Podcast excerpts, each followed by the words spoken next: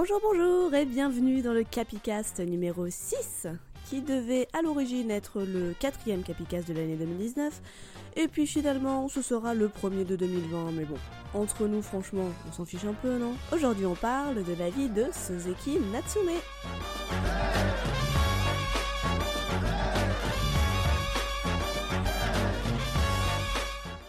Soseki Natsume, Soseki tout court pour les intimes, c'est un auteur japonais né en 1867 et décédé en 1916.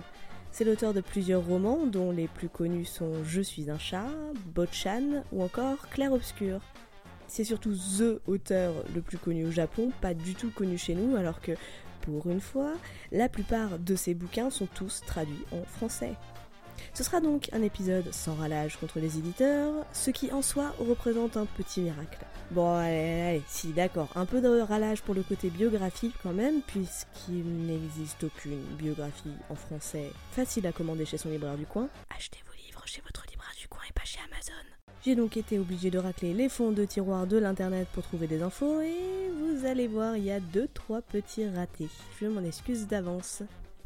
Je disais donc que Soseki c'était THE auteur connu au Japon, le genre que chaque écolier, oui écolier, parce que je trouve qu'on n'utilise pas assez ce terme, alors écolier, donc le genre que chaque écolier s'est farci pendant toute sa scolarité en râlant, un peu le Victor Hugo japonais quoi, et désolé pour les fans de Victor, mais franchement, citez-moi un élève de 6ème qui est content de lire Les Misérables. Un peu à l'inverse des autres personnalités du Capigang, c'est surtout pour cette notoriété nippone que je voulais en parler ici parce que quand même être une méga star littéraire au Japon et ce depuis plusieurs générations quand même, alors qu'on ne sait même pas qui c'est en France, la patrie des belles lettres, si je puis me permettre. Ce décalage m'a juste fait un peu halluciner et c'est pour ça que je voulais qu'on en parle aujourd'hui. Oui, parce que je vous préviens, sa vie est peut-être un poil moins rock'n'roll que celle des autres, mais elle reste assez fascinante, et aussi parce qu'elle contient un clin d'œil à un autre membre du Capigang, mais hmm, on verra bien.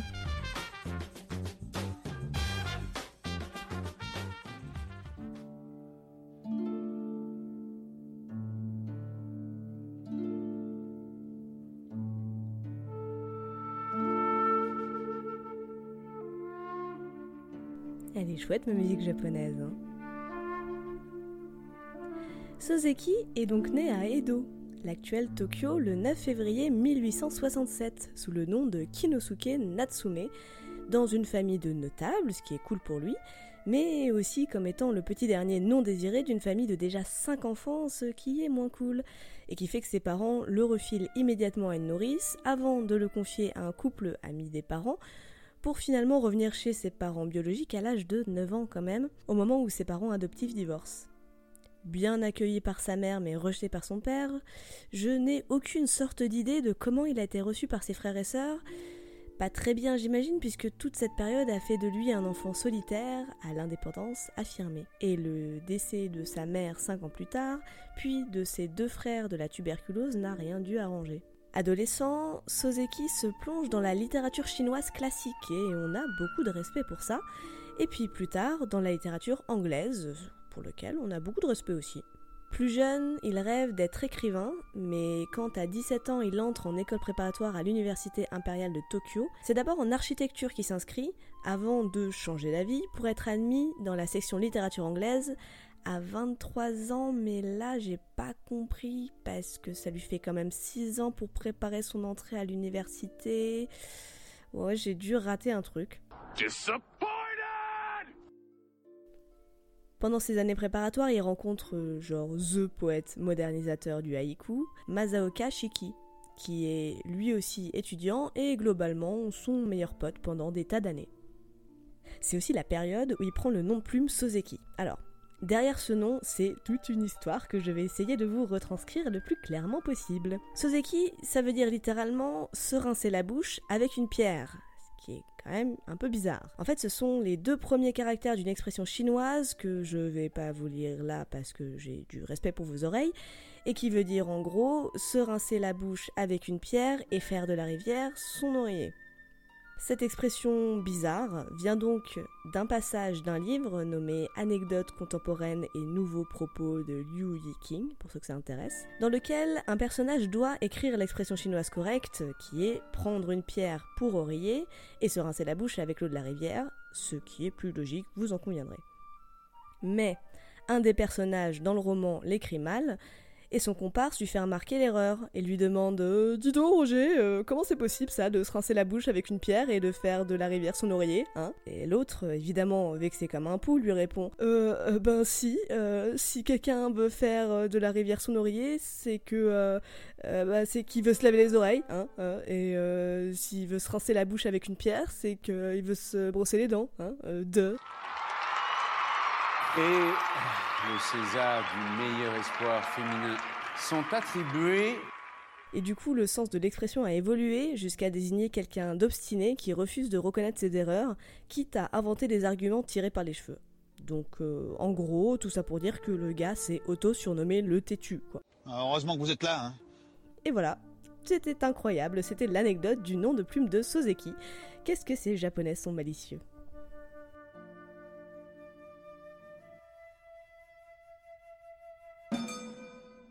Pendant ses études, il écrit pas mal de haïkus avec son pote Masaoka Shiki. Il écrit aussi des articles pour les journaux sur des auteurs anglais comme Tristram Shandy ou Laurence Stern, et puis il sort en fin de la fac à 26 ans et commence à donner des cours. À 28 ans, il déménage pour donner des cours d'anglais au collège de Matsuyama.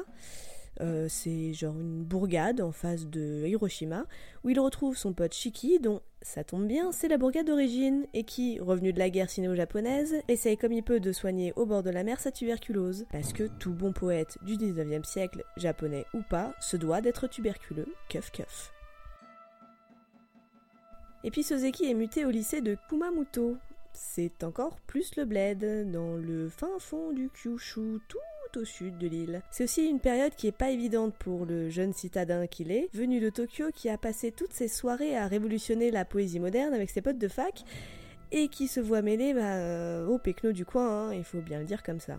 Il tire quand même de cette expérience le roman Bochan, qu'il écrira dix ans plus tard, et qui raconte l'histoire d'un jeune professeur venu de la capitale et qui a du mal à se faire accepter dans son lycée de campagne parce qu'il est vu comme un gros bêcheur. Ah, c'est incroyable, mais où va-t-il chercher tout ça?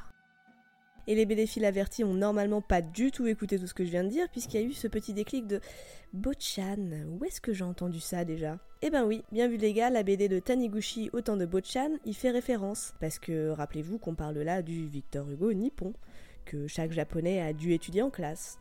Un classique de l'île du soleil levant, entre tradition et modernité, tout ça, tout ça. Soseki donc finit par démissionner de son poste en 1895 et par retourner donner des cours à Tokyo comme un bon pré-hipster qu'il était.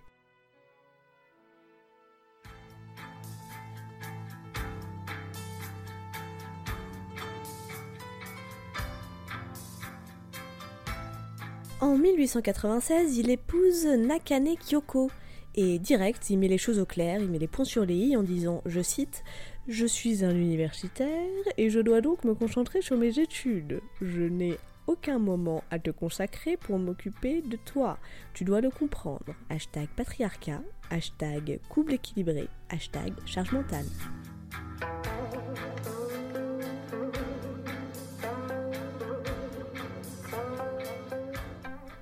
En 1900, le gouvernement japonais envoie Soseki étudier la littérature en Angleterre. Bizarrement, il n'est pas plus motivé que ça, mais bon, euh, c'est un japonais, c'est un ordre direct, qui, en plus, il n'a pas grand chose de mieux à faire, alors bon, bah, il y va, hein. Il visite Cambridge, mais il abandonne l'idée d'y étudier. C'est beaucoup trop cher pour sa bourse étudiante. Au début, il fait une colloque pendant 2-3 mois avec Ikeda Kikunae, le scientifique japonais qui a découvert la glutamine et qui inventera plus tard le glutamate monosodique, en gros le composant de l'umami quoi. Les deux s'entendent bien, parce que Ikeda est un homme érudit qui s'intéresse à plein de choses, et son intérêt pour la philosophie stimule intellectuellement Soseki. Mais pour des raisons qui là aussi m'échappent, Soseki va déménager 4 fois pendant les 2 ans qu'il passera à Londres. Déménagement ou pas, il va se consacrer de toutes ses forces à son sujet d'étude, qu'est-ce que la littérature? Le masque et la plume.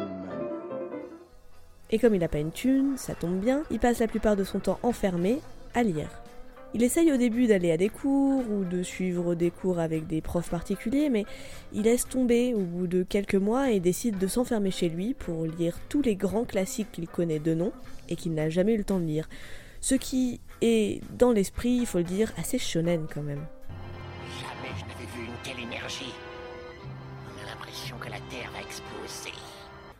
Il publie les résultats de son travail dans la revue Bungakuron, critique de la littérature donc en japonais. Pendant cette période, je disais donc qu'il déménage quatre fois et il déprime grave et il descend sous et sa santé physique et mentale se détériore à force de rester enfermé au point que le ministère de l'Éducation le pense à un moment souffrant de problèmes mentaux. Sa dernière coloc, une fille de bonne famille et sa sœur avec qui il s'entend bien parce qu'elles aiment la littérature anglaise, s'inquiète de le voir sombrer peu à peu dans la parano à force de jamais sortir et de lire tout le temps alors que bon bah personnellement moi j'appelle juste ça vivre ma meilleure vie hein, mais bon.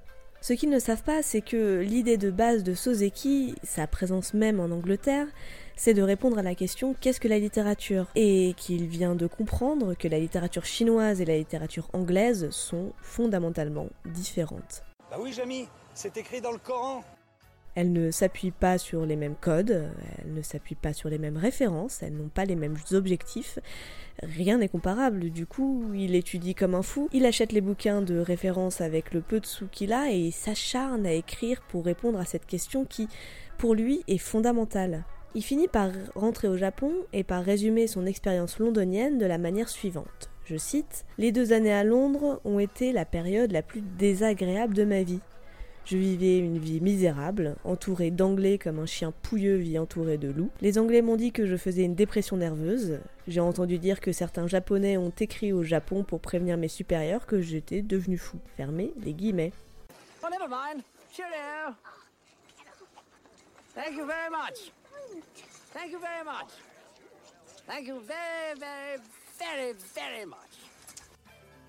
On peut quand même trouver des petits passages savoureux ou rigolos ou jolis ou oniriques de son expérience occidentale dans le recueil de nouvelles nommé Petits contes de printemps. Il y parle des rues, il y parle de la météo, il y parle des gens qu'il y a croisés et franchement, pas le moindre choc des cultures là-dedans. Il dépeint juste des portraits de gens, pas des portraits d'occidentaux.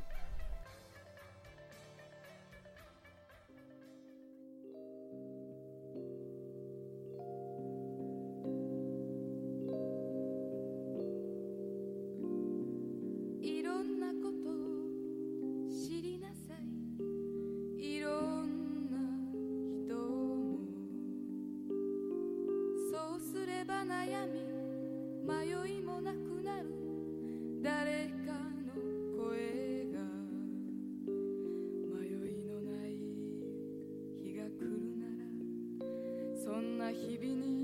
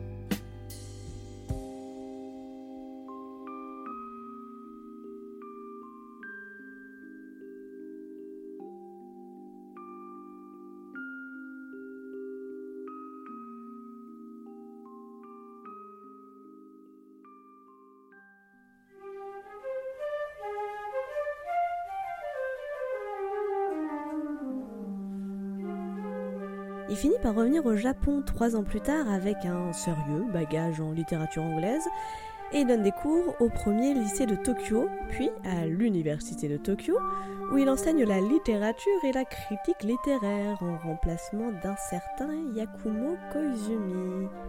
Ça vous rappelle quelqu'un hein? Eh oui, on parle bien de Lafcadio Hearn. La boucle est bouclée, bravo messieurs dames. Ceci était le dernier épisode du Capicast. Merci à tous.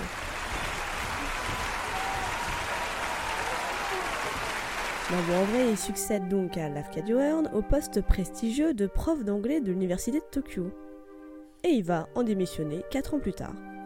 Bah oui, parce qu'en 1905, le premier épisode de son roman Je suis un chat paraît dans la revue Ototo Gisu, et le succès est absolument immédiat. Je suis un chat, c'est une vision ironique du Japon de son temps à travers les yeux naïfs d'un chat qui vit chez un professeur d'anglais, comme par hasard, désabusé et c'est peut-être le roman de Soseki le plus lu en France. Cette œuvre devient vite un grand succès, et pareil pour Bochan qui l'écrit l'année d'après, et tous les profs vous le diront, ils n'attendent que le succès littéraire de leur bouquin pour démissionner. Du coup, Soseki va se consacrer entièrement à la littérature grâce à un contrat d'exclusivité avec un grand journal de Tokyo, Asahi Shinbun, dans lequel il rédige de nombreux ouvrages de manière feuilletonesque, avec un chapitre par jour et laissez-moi vous dire que ça se voit un peu à la lecture. En 1906, il commence les premières rencontres du jeudi, qui réunissent chaque jeudi autour de lui des élèves et des jeunes écrivains auxquels participent des romanciers comme, attention, name dropping en approche, Ushida Iaken ou Nogami Yeako, ou des universitaires comme Abe Yoshishige, ou encore Watsuji Tetsuro, ou encore Akutagawa Ryunosuke, ou Kume Masao, c'est les deux derniers écrivains qui étaient encore des jeunes étudiants à l'époque et qui deviendront des superstars du Japon. Vous ne les connaissez pas, c'est normal, les japonais eux les connaissent. Soseki déménage dans ce qui sera plus tard le quartier de Shinjuku, pas très loin de sa maison natale, et les rencontres du jeudi continuent là-bas, dans ce que tout ce beau monde va surnommer Soseki Sanbo, le studio de Soseki. Pendant deux mois, en 1909, il fait un second voyage, qui sera d'agrément celui-là, et qui le mènera en Mandchourie, qui est sous domination japonaise à l'époque, et puis en Corée, qui est aussi sous domination japonaise à l'époque puisque c'était un protectorat. En Corée, il est l'invité d'un de ses meilleurs copains qui occupe un poste clé dans l'administration coloniale, ce qui lui permet de parcourir le pays tranquillou, ce qu'il fait avec pas mal de curiosité. D'habitude, quand on parle des Japonais, on parle surtout des Japonais au Japon, parce qu'ils n'ont pas tellement l'habitude de sortir, et pas tellement des Japonais en dehors du Japon, et encore moins en 1909. Du coup, j'aurais vraiment bien aimé lire le compte-rendu de Soseki et de ses pérégrinations en Corée et en Mandchourie, mais euh, bon...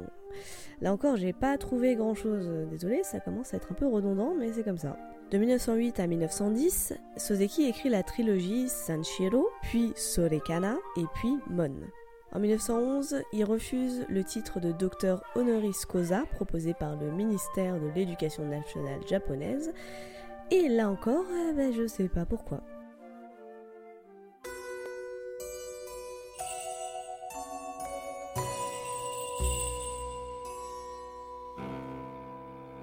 À partir de 45 ans déjà, la santé de Soseki se dégrade rapidement. Il souffre d'un ulcère à l'estomac pour lequel il est hospitalisé. Il sort avec difficulté de chez lui, mais il continue à écrire. À partir de 1912, le Tokyo Asahi Shinbun, le journal, entame la publication en feuilleton de sa seconde trilogie. Je vous épargne les noms japonais, hein, je vous donne juste les titres français. À l'équinoxe et au-delà. Et puis L'homme qui va. Et enfin, Le pauvre cœur des hommes, qui figure aujourd'hui dans tous, mais tous, les manuels scolaires japonais. Il se rapproche des pratiques religieuses nommées Sokunten Kyoshi, qui veut dire suivre le ciel, quitter le soi, qui prône donc le détachement de soi. Son ulcère récidive et le fatigue nerveusement. Malgré sa maladie, il continue d'écrire romans et nouvelles et sa souffrance se ressent dans ses écrits, à caractère, vous l'aurez deviné, souvent autobiographique, à l'image de choses dont je me souviens. Et puis vous l'aurez senti venir, lui aussi je pense, Soseki meurt d'un ulcère à l'estomac le 9 décembre 1916 à l'âge fort jeune de 51 ans, laissant derrière lui un roman inachevé, clair-obscur, d'une ampleur exceptionnelle. Bon, euh, moi il m'est un peu tombé des mains, hein, mais une ampleur exceptionnelle on vous dit.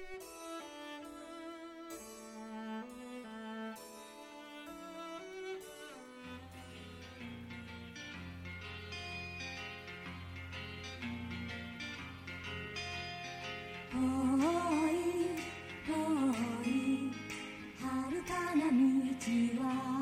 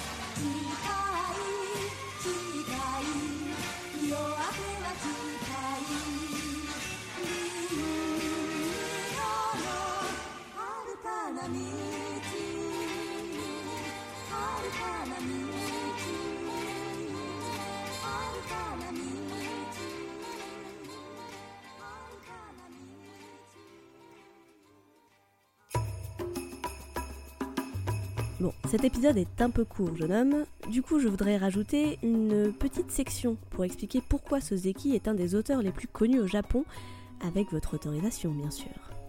Les romans de Soseki dépeignent des individus en conflit avec eux-mêmes, pris en plein processus de transition entre la société féodale et la société moderne. C'est surtout à partir de 1920 que sa renommée s'est étendue à tout l'archipel et elle est accompagnée d'une mutation profonde dans le milieu de l'édition japonaise. C'est à peu près à cette période qu'on commence à voir apparaître des publications de séries, de collections, d'anthologies, mais aussi les équivalents des livres de poche, les livres à 1 yen. Bon, euh, en Angleterre, ça existe déjà depuis 1853 avec la Railway Library, hein, mais, bon. Les livres à 1 yen, donc, qui donnent à Soseki une audience plus large et qui permet de constituer un ensemble de lecteurs plus homogène, puisqu'il ne s'agit plus simplement des lecteurs du journal pour lequel il écrit, mais bien de lecteurs qui veulent lire du Soseki et qui achètent son bouquin pour Soseki. Pendant la seconde moitié du XXe siècle au Japon, Soseki était donc l'un des écrivains japonais les plus aimés au Japon. En témoignent de nombreux sondages et enquêtes organisés depuis la fin de la Seconde Guerre mondiale par les grands journaux quotidiens japonais pour tenter de s'adapter au goût du public, ce qu'ils font toujours. Il faut aussi faire la part belle à tous ses disciples qui l'ont d'abord suivi au moment où ses écrits étaient publiés dans les journaux, et puis plus tard ceux qui ont décortiqué ses œuvres et qui ont fourni un corpus de textes biographiques et analytiques plus qu'épais. Sans compter qu'une bonne majorité des proches de Soseki étaient des universitaires amenés à évoluer plus tard dans les hautes sphères du pouvoir politique et qui, du coup, ont été décisionnaires de beaucoup de choses, notamment des programmes scolaires. Et donc, dès la fin de l'ère Meiji, donc environ vers 1912, les textes et les extraits de textes de Soseki rentrent dans le système éducatif via les manuels scolaires. Bon, et même si ces textes ont été supprimés des manuels pendant la guerre au profit d'auteurs un peu plus militaristes, il revient en force dans les années 50 jusqu'à nos jours. À l'étranger, Soseki est donc moins connu, et même si tous ses romans sont publiés en français, eh ben, il n'existe tout simplement pas de biographie en français. Mais que fait la police? Et par contre, euh, pour info, en Chine, Soseki c'est le romancier japonais le plus connu. Hein. Désolé Murakami.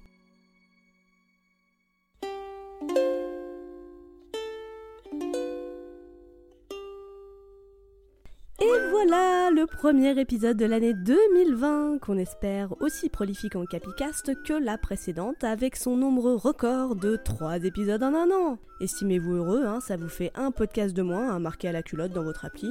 J'ai eu plein de retours de plein de gens qui sont tombés sur le Capicast un peu par hasard et qui sont même pas des gens de ma famille, donc ça c'est trop cool. J'ai eu pas mal de retours de gens du Discord de Calvin Ball aussi, alors merci beaucoup. J'ai peu d'auditeurs, mais ça me convient tout à fait parce que ce sont tout simplement les meilleurs. Désolée de mettre autant de temps à les faire, mais honnêtement ça me prend une plombe et j'ai toujours été assez lente hein, à faire les choses, faut bien le dire. Du coup je me mets zéro pression. Désolée. Et si votre impatience est impossible à maintenir, sachez que ce podcast fait partie du réseau de podcasts Calvin Ball Consortium et d'ailleurs, venez rejoindre le Discord du Calvin Ball parce qu'on s'amuse bien. On partage de la bonne musique, euh, ouais, non, pas toujours, mais on partage de la musique. On est poli et affamé.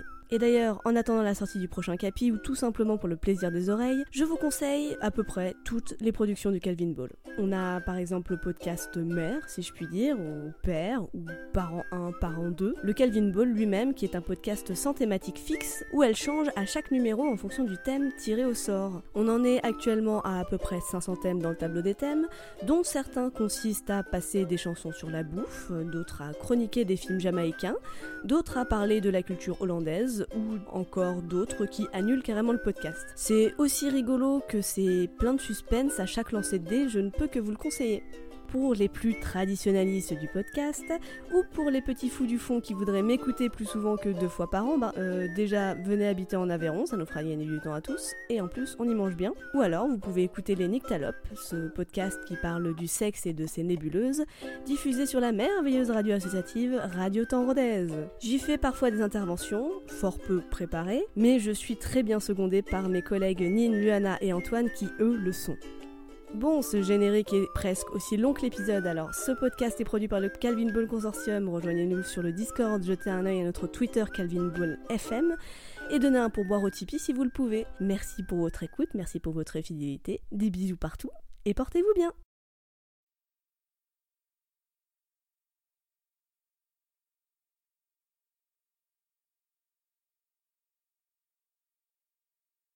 J'ai l'impression qu'il me suit par la pensée et qu'il m'encourage à continuer. Son aura est tellement forte que je pourrais presque la toucher. C'est extraordinaire.